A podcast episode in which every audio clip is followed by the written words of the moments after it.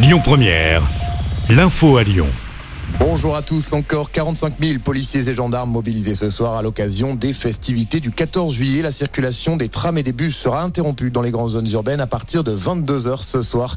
Un dispositif de sécurité renforcé deux semaines après les émeutes qui ont suivi la mort de Naël.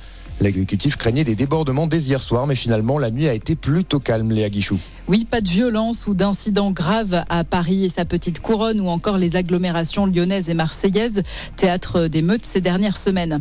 218 véhicules ont tout de même été incendiés selon le ministère de l'Intérieur, mais c'est moins que l'an dernier, une baisse de 33%. Euh, trois policiers ont été blessés contre 34 en 2022.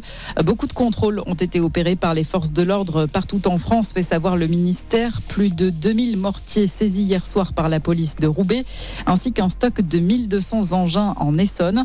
Au total, les forces de l'ordre ont interpellé 97 personnes. De son côté, Emmanuel Macron était ce matin sur les Champs-Élysées. Des milliers de personnes ont assisté au traditionnel défilé du 14 juillet, une cérémonie en présence aussi du Premier ministre indien Narendra Modi, invité d'honneur de cette année.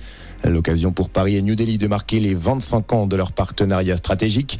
L'Inde, on le rappelle, donnait son accord pour acheter à la France 26 avions Rafale et 3 sous-marins Scorpion supplémentaires.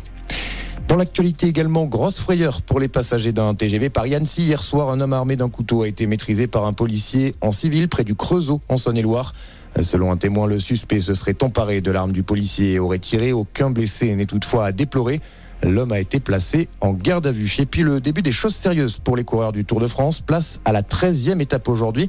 La première dans le Jura préambule à la traversée des Alpes au programme près de 138 km au départ de Châtillon-sur-Chalaronne dans l'Ain jusqu'au Grand Colombier. Une arrivée au sommet pour une nouvelle passe d'armes en vue entre les deux favoris Jonas Vingard, toujours en jaune, et son rival, le Slovène Tadej Pogacar. Voilà pour l'essentiel de l'info. Très bonne journée.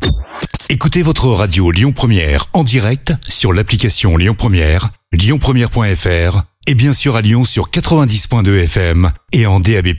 Lyon Première